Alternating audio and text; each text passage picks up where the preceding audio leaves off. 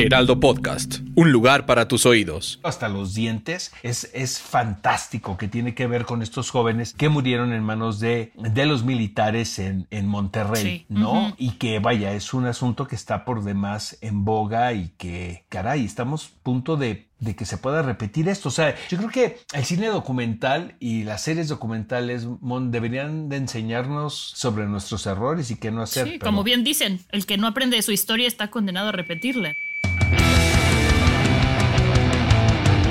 Guía del hater. Cuidado con los spoilers. Hola, ¿qué tal? ¿Cómo están amigos? Bienvenidos a otra edición más del Guía del Hater. Antes que nada, bueno, quiero darle la bienvenida a mi compañera Mon. ¿Cómo estás, querida Mon? Muy bien, Oscar, muy emocionada, muy contenta de estar aquí un día más contigo, que además estás en plenas grabaciones. ¿Cómo vas? Muy bien, la verdad vamos muy bien. Estamos haciendo una película, una película un tanto express, podemos decirlo. Terminamos el 20 de diciembre, pero es un texto que teníamos uh, súper planchado, que es una obra de teatro que hicimos hace como cuatro años y medio. Nos estábamos recordando hace cuánto tiempo hicimos la obra de teatro y justo estábamos en otro mundial. Por cierto, amigos, estamos grabando este podcast justo después del partido de la selección.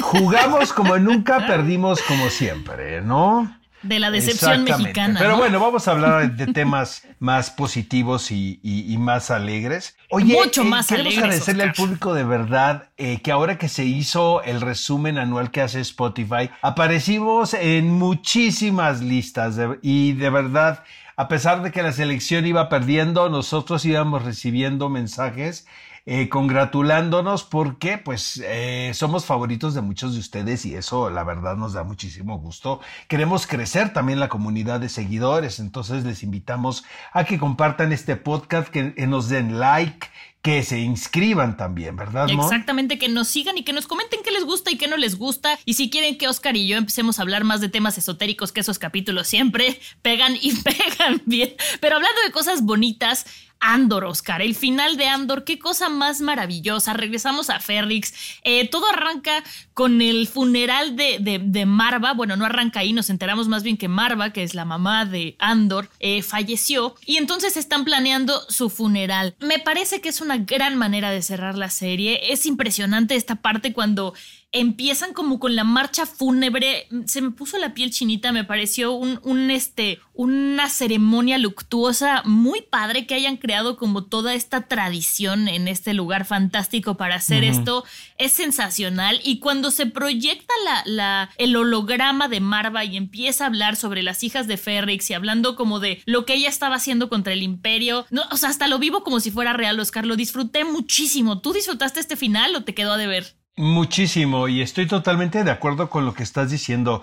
Creo que principalmente esta, esta serie la disfruté en particular y la gocé a diferencia de otras producciones que vienen de podemos decir de la misma plataforma porque se acerca más a lo que a mí me gusta, Mon, que tiene que ver con el desarrollo de los personajes, que de repente a mucha gente eso le puede parecer de hueva, porque creo que no estamos acostumbrados ahora a que los escritores en particular se tomen su tiempo para que el espectador pueda empatizar de tal manera con los protagonistas que cualquier cosa que les suceda, pues nos afecte a nosotros como una especie de rebote, que es como creo se debe hacer la ficción. Claro. Ejemplo de esto, bueno, todo lo que ha hecho HBO, por ejemplo, ahora White Lotus, que sabes que está increíble de la serie, que sí tiene un ritmo que se acerca más a lo que se está poniendo de moda y estamos acostumbrados a ver en la actualidad que en, que en el pasado, pero también están probando cómo poder hacer esto que te estoy diciendo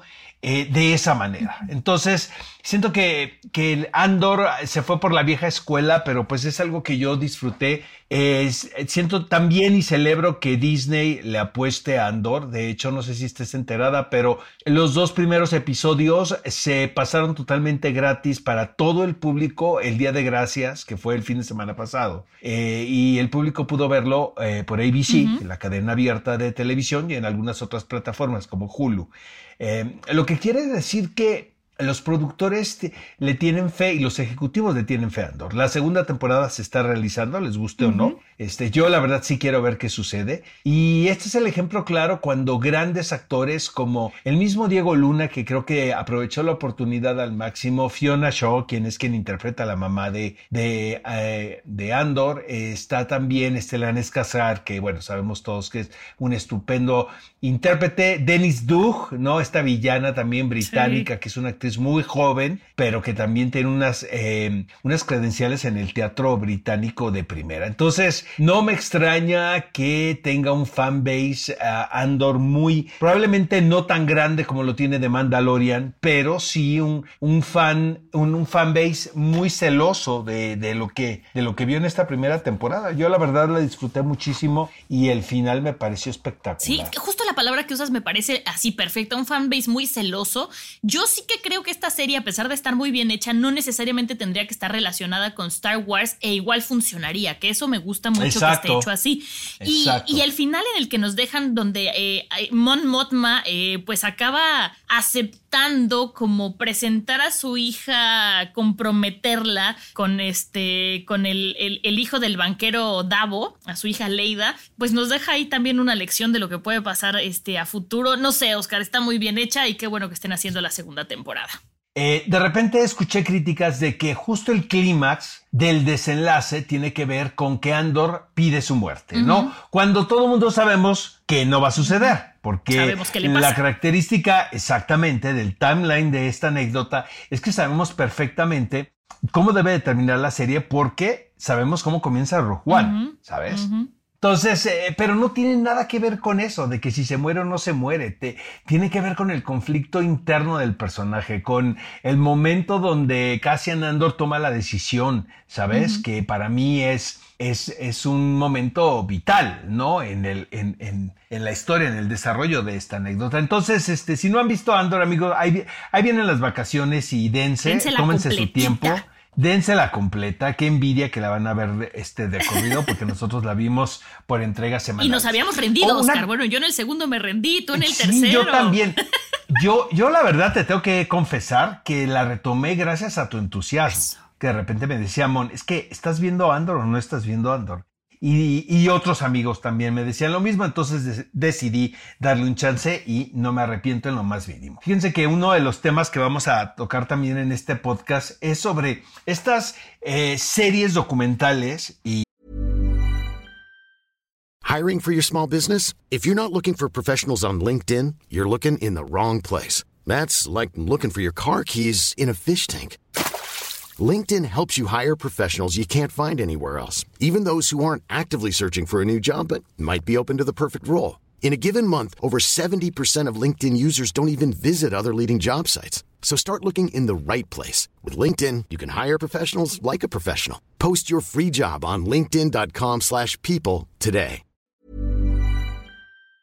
Y, y no documentales, pero que recrean un, un, un, un hecho, uh -huh. y también películas que van de, de lo mismo, que, que tienen como objetivo central la denuncia, el presentar una situación que probablemente a nosotros nos parezca de alguna manera ajena, pero que finalmente como miembros de esta sociedad todo el tiempo estamos expuestos, ojalá y no, uh -huh. ¿no? A, salvo que sea una coyuntura que nos haga plenamente felices, sí. pues venga, ¿no? Pero eh, siento que Netflix en particular es una plataforma y también Amazon Prime, HBO más o menos, pero se han dado cuenta de que el documental de denuncia es, es muy atractivo para la audiencia y sobre todo hablándose de asesinos seriales, de crímenes por resolver. Eh, creo que, bueno, hasta donde yo sé estos misterios, por lo menos del siglo pasado y de este siglo, ya se han cubierto casi todos,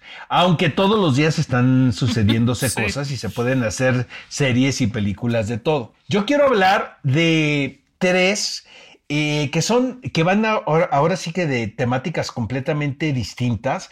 Y, pero que son muy entretenidos y que, y que es un, un, un gran ejemplo de esto. El primero tiene que ver con Fighter, la fiesta más exclusiva que se iba a hacer hace algunos años. De hecho, hay dos series documentales. Una que programó Hulu en los Estados Unidos, no sé aquí en México. Por lo general, el contenido de Hulu se va a Lionsgate, a la, a la, plataforma de Lionsgate aquí en América Latina, o también a Star Plus. Entonces, amigos, chequen por ahí. Pero eh, también la tiene Netflix. Entonces fueron dos series documentales que se enfrentaron casi, eh, creo que una se estrenó con una semana de diferencia, nada más, que van de uno de los engaños más interesantes y más divertidos que pueda haber escuchado en los últimos años, donde un, como sucede, y como existen muchos, estos jóvenes emprendedores o jovencitas emprendedores, también están los casos de Silicon Valley, ¿no? De, de, de todo este chantaje y mentiras que se manejan con tal de construirse un sueño, un sueño que realmente está sustentado en la pura ilusión y en las mentiras como es este caso de Fire, es un festival, se trataba de un festival musical, una especie de Coachella muy exclusivo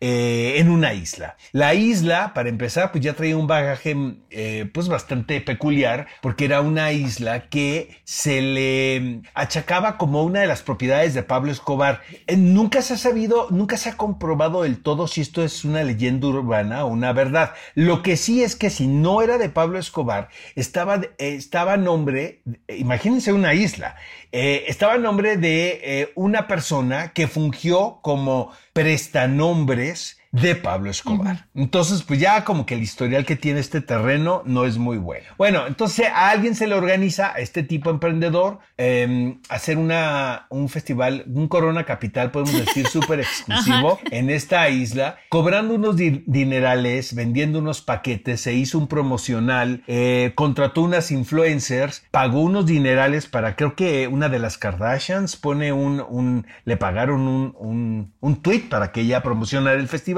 y muchos cayeron redonditos cuando al, al fin se dieron cuenta que era una falacia y que era un desastre total de organización, que realmente cuando ves este par de documentales y el de, el de Netflix creo que está mucho más logrado, que es el que estoy recomendando, eh, te das cuenta hasta dónde pueden llegar las mentiras, porque realmente no había eh, fundamento, las bandas estaban cancelando, no les depositaban dinero a las bandas como es la costumbre de que les tienes que dar el anticipo si, si es que no les tienes que pagar por completo antes de que ellos lleguen al escenario. Entonces, este, ya no te quiero contar eh, el hospedaje, la alimentación, porque vendían el asunto de que estos chefs eh, más exclusivos iban a cocinarles a ellos. El caso es que engañaron a una serie de, de jovencitos y de jovencitas y jovencitas con mucho dinero de todo el mundo en lo que se le considera uno de los más grandes fiascos del mundo del entretenimiento en los últimos años. Recomiendo mucho este documental.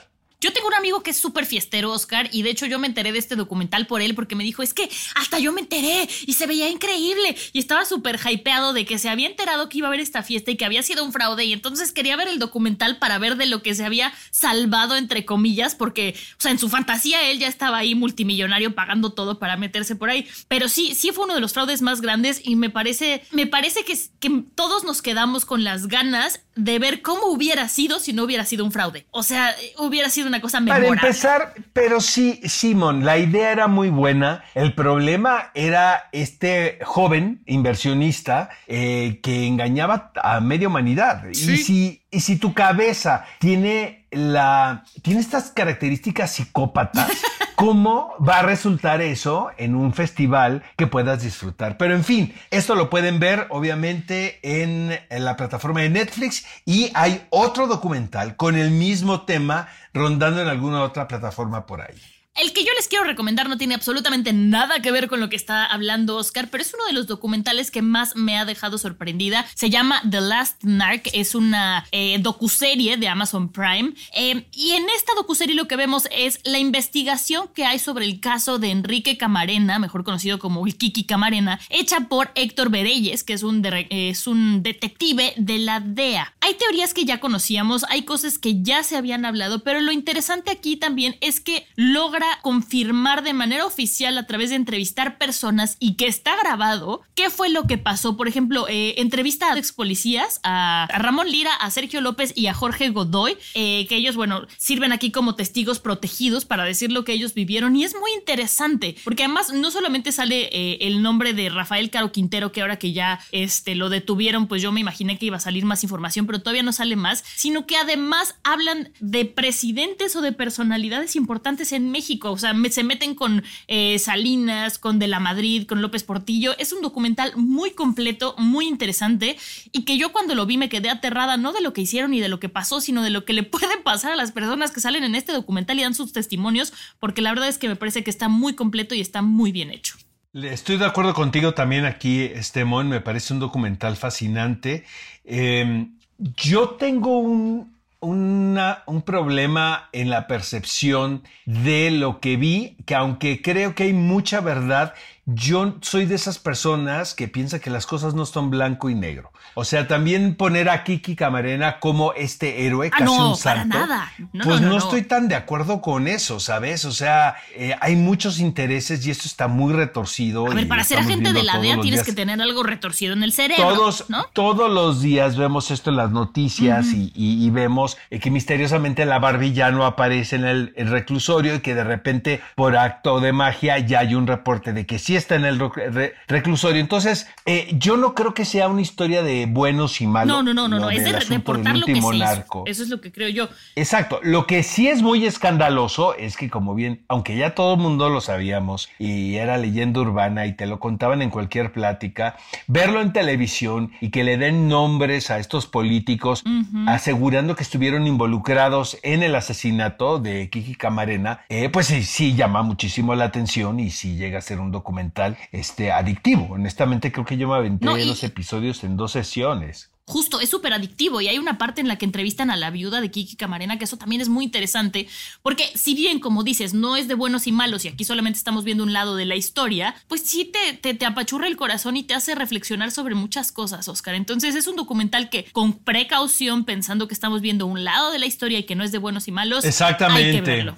Exactamente, yo creo que ese es el problema, que sí siento que se va hacia un lado nada más, ¿sabes, Mon? Este, a diferencia de, del último narco, hay un documental que probablemente sea uno de mis favoritos de los que he visto en plataformas, que es Las tres muertes de Maricel Escobedo. El, direct, el director de, de este trabajo es Carlos Pérez Osorio. Fíjate que yo después de ver este documental, que creo que me pasaron los capítulos con anterioridad a la gente de Netflix, me comuniqué con él, o sea, a través de redes sociales. Le mandé un mensaje, le dije, oye, hermano, acabo de ver el documental, estoy muy...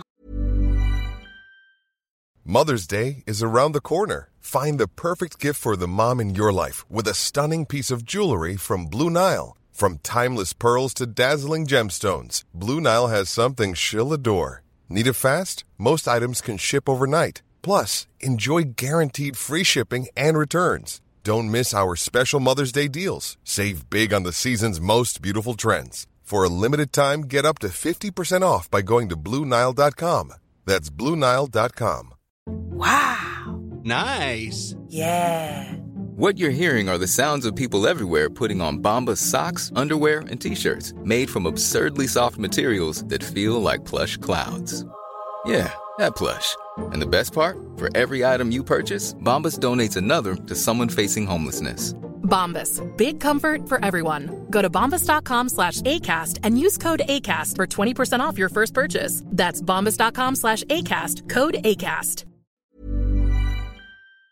Conmovido, porque aquí sí creo la historia que nos están contando de principio a fin, porque, fin, porque finalmente es la búsqueda de una madre por, por hacer justicia ante la muerte de su hija, que, que es un tema también, eh, vaya, esto, esto tiene que ver con nuestra condición humana y, y, simplemente ya, o sea, aquí creo que no hay un cuestionamiento de si nuestra protagonista, que es la madre, ¿no? Em, eh, toma una buena decisión o una mala decisión. Siento que como casi animales, ¿no? Probablemente eh, tenemos el privilegio, aparentemente, ¿no? De tener un raciocinio y de poner las cosas en una balanza y tomar una decisión. Cuando a mí no me ha pasado, eh, yo no soy padre de familia, pero eh, creo que es lo peor que te puede suceder. O sea, que alguien le quite la vida a tu hijo o a tu hija. Y el actuar sí es totalmente de garra, instintivo, ¿no? Entonces yo no sé si qué tanto hay aquí eh, lugar para la razón o para para tu bienestar o para tu interés, sino simplemente es una mujer que buscando la justicia encontró su propia muerte. Entonces sí me, sí me parece un documental, si no lo han visto amigos, este, de verdad corran a verlo. Es muy fuerte, honestamente sí les va a dejar un, un, sabor de boca un tanto amargo, como es como ver las noticias de una forma muy descarnada. Las tres muertes de Marisela Escobedo. Eh, hay muchos documentales así en Netflix, hay que, hay que celebrarle a Netflix porque como también hay buenos, hay muy malos, pero los buenos, por ejemplo, hasta los dientes, es, es fantástico que tiene que ver con estos jóvenes que murieron en manos de, de los militares en, en Monterrey. ¿no? Ah, eh, y que vaya, es un asunto que está por demás en boga y que, caray, estamos a punto de, de, que se pueda repetir esto. O sea, yo creo que el cine documental y las series documentales deberían de enseñarnos sobre nuestros errores y qué no hacer. Sí, como bien dicen, yo creo que somos, el que no aprende de su historia está condenado a repetirla. Yo creo que somos tan, tan complejos, ¿no? Eh, como, ¿no? Los, los humanos que no aprendemos pero complejos o también egoístas, Oscar. De repente es mucho egoísmo y no querer ver. Pero bueno, Hablando de egoísmo, vamos a hablar de un documental que habla de Estados Unidos. Y es que uno de los primeros que yo vi y que me impresionó, que salió en 2002, es, eh, fue Bowling for Columbine. Eh, este documental de Michael Moore que habla sobre cuando fue la, la matanza eh, del 20 de abril de 1999 en, una, en la escuela de Columbine, en la, high school de Columbine, donde pues un, un, chavito, un adolescente, mató a muchos de sus compañeros y entonces hace una reflexión sobre el uso, la venta y los permisos de armas en Estados Unidos, ¿no? Me acuerdo que me impresionó muchísimo em, en una parte en la que él va a abrir una cuenta de banco y por abrir la cuenta de banco le dan un arma, ¿no? Eh, yo sé que a lo mejor es un documental viejo, pero hay muchas cosas de estas que siguen pasando en Estados Unidos y en muchas partes del Probablemente estamos viviendo consecuencias de lo que Michael Moore nos estaba planteando hace muchísimos años, hace décadas con este, con este documental. Yo recuerdo perfectamente cuando lo vi me impresionó muchísimo. Y, vuelvo a lo mismo, ya parezco tío, ¿no, Mon? Pero es, ¿por qué no aprendemos si se nos está diciendo? Sí, aquí fueron, aquí fueron dos adolescentes, Oscar. Fueron Eric Harris y Dylan Klebold, eh, los que cometieron esta masacre. Y se ha repetido, o sea, hemos escuchado varias veces de masacres en escuelas, entonces sí, se está repitiendo, no hemos aprendido y... No sé, no sé, este documental, igual que el de las tres muertes de, de, de Marisela Escobedo me duelen mucho, pero creo que es importante verlos no por el morbo, sino por el aprendizaje que nos pueden dejar. Oye, ¿dónde podemos ver Bowling for Columbine? No sé si esté, ahorita la veo, creo, tengo entendido que está en Hulu. Eh, yo la verdad es que la tengo en, DVD porque me gustó mucho, digo que hace muchos años la compré y así la vi. A ver, está en, Hulu.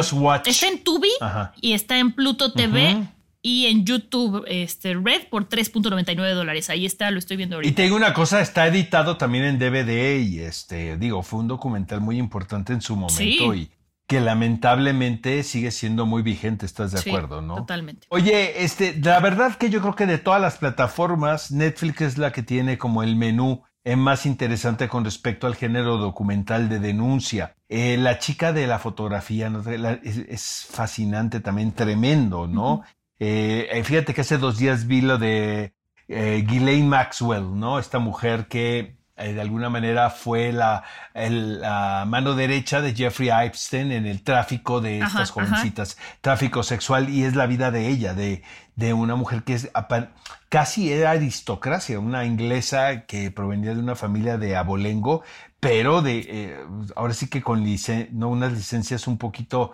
dudosas. El, la serie documental de Florence Cassés es fascinante, amigos. Si no lo han visto, dénselo, honestamente. Este, muy fidedigno al libro de Jorge Volpi, pero trasladado de una manera muy certera a este medio audiovisual 1994 que fue un año importantísimo en la historia de nuestro país. También tiene su documental.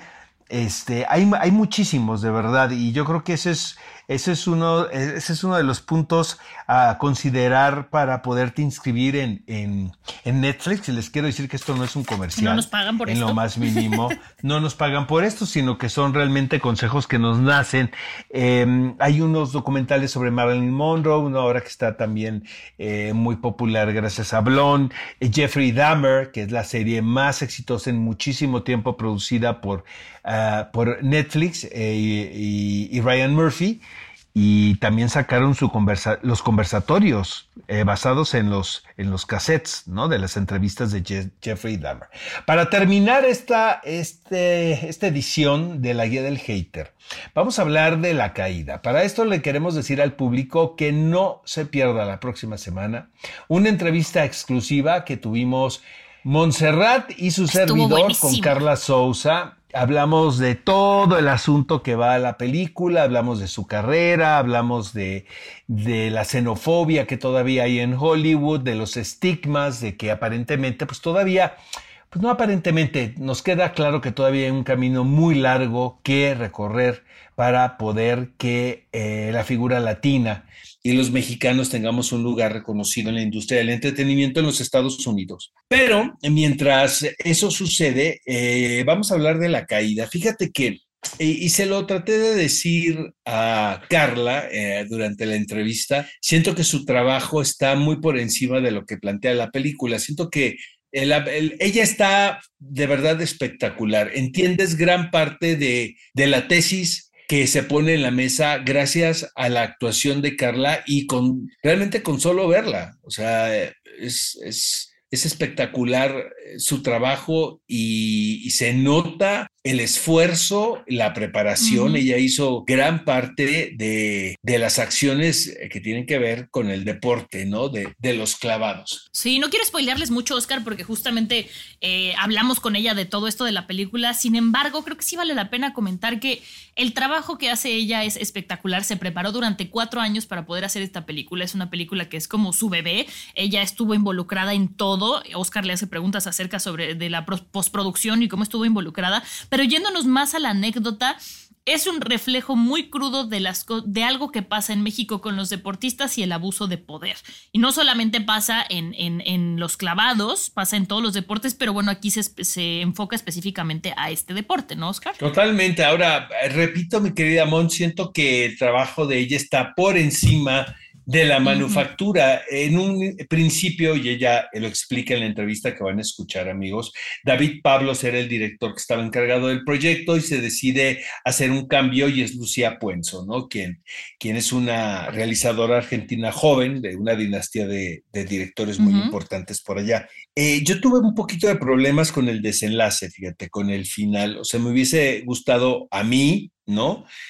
Cuando yo produzca mi película del asunto, Cuando pues montes pondré, tu pastorela. exactamente, pondré ese final, pero eh, lo sentí un poquito anticlimático, aunque hay muchas, hay muchas personas que me debaten esto. Es que- Yo invito al público que vea la película y luego si quieren lo platicamos. A mí, o sea, estoy completamente de acuerdo contigo de que es anticlimático. Tú y yo queríamos ver pelea, pelea, o sea, queríamos ver algo más, pero me parece que es una manera muy limpia de resolverlo sin tomar partidos y decir, esta es la manera en la que lo exploté. No, no sé, no sé, Oscar. Me quedó un poquito más claro cuando Carla me lo explicó, ¿sabes? Pero cuando vi la película dije, ¿Y ¿cómo? luego? O sea, exactamente. Pero tiene que ver, como según lo que dice a Carla, que es esta deportista ya grande, o sea, ya está en su última competencia, ¿no? Está en las últimas. Imagínense que debe ser un momento Sus últimos terrible. olímpicos. Fíjate que eh, tengo la fortuna de tener varios amigos que, que, que fueron deportistas muy, muy destacados y todos tienen la misma historia que es cuando se acaba, cuando se retiran, qué es lo que sigue. Porque de estar acostumbrado a estar a, a la mitad de un estadio y todo mundo vitoreando tu nombre y todo mundo festejándote, a regresar a la vida cotidiana y buscar un trabajo que se parezca, que tenga que ver con lo que hiciste, que por lo general todos se convierten en comentaristas de televisión, es un, es un choque muy fuerte y tienes que estar muy bien parado, tienes que tener gente a tu lado que realmente te quiera en las buenas y en las malas y una familia también. Yo lo compararía un poco, o sea, a lo mejor voy a decir una burrada, pero es como cuando las mamás se quedan sin sus, sin sus hijos y es el síndrome del nido vacío, es como de había hecho esto toda mi vida y ahora pero para dónde? Yo creo que también para ser un deportista virtuoso, estamos hablando de gente que es reconocida en prácticamente todo el mundo, tienes que convertir tu vida en el deporte. O sea, realmente todo tiene que girar alrededor de la competencia y alrededor de que tienes que ser el mejor, porque si abres la puerta para un distractor, no llegas a lo que llegan estas personas. Entonces, por lo general, cuando te, retiras, te aparentemente te quedas sin nada, porque construyes todo alrededor de eso. Pero bueno, este, lo que es un que es muy conmovedor es que el personaje que, que interpreta a Carla se ve en ese momento, pero que tiene que enfrentar un secreto que ella viene guardando desde hace muchos años, que todavía es mucho más complicado de expresar y de decir, ¿no? Que tienen que ver, que sigo spoilereándoles amigos, tiene que ver con abuso. ¿no? Con abuso sexual, con una seducción, con poder abuso de poder, con pedofilia. No nos queda claro qué edad tenía el personaje, ¿no? Cuando fue seducida por su entrenador. Bueno, cuando sale de muy chiquitita, pues ahí sí. Es tremendo, o sea, y, eso, y son situaciones que constantemente vemos en, en, retratadas en otros documentales. El documental que hace HBO sobre las gimnastas americanas. es fuertísimo es fuertísimo. Cuando yo me acuerdo que yo vi a Mary Lou Retton, o sea, en, en, el 84 ganar y que Bella Caroli y su mujer estaban detrás de toda esta, los americanos se trajeron a Bella Caroli para crear esta, esta escuela de, de, entrenamiento de gimnastas y que estaba plagada de, de hechos, eh, de anomalías y de hechos de abuso tremendos y que los Caroli se quedaron callados sabiendo lo que sucedía en el instituto. ¿No? Entonces, este, yo celebro muchísimo que se haya producido La Caída. Se ve que es, es una película que nace de la garra y que nace de la necesidad de Carla de decir algo con el arte a través de lo que ella sabe hacer, que es actuar. Ella está fantástica. La película me quedó debiendo. A mí, a mí ella está fantástica. La película me, me mantuvo al filo del asiento. O sea, quería saber, quería entender. Entonces, Véanla para que además después escuchen nuestra entrevista porque se puso de lujo. Y pues eso es todo, mi querido Oscar. Muchísimas gracias por haber estado con nosotros por acá, por estar conmigo cada, cada jueves. Y pues nos pueden escuchar este, en Apple Podcast, en Spotify, en Amazon Music. Síganos en arroba heraldo podcast en todas las redes sociales. Y gracias, Oscar. Hasta la próxima, Mon. Adiós. Adiós, amigos. Guía del Hater. Cuidado con los spoilers producido por Ale Garcilaso, con el diseño sonoro de Federico Baños, una producción de Heraldo Podcast.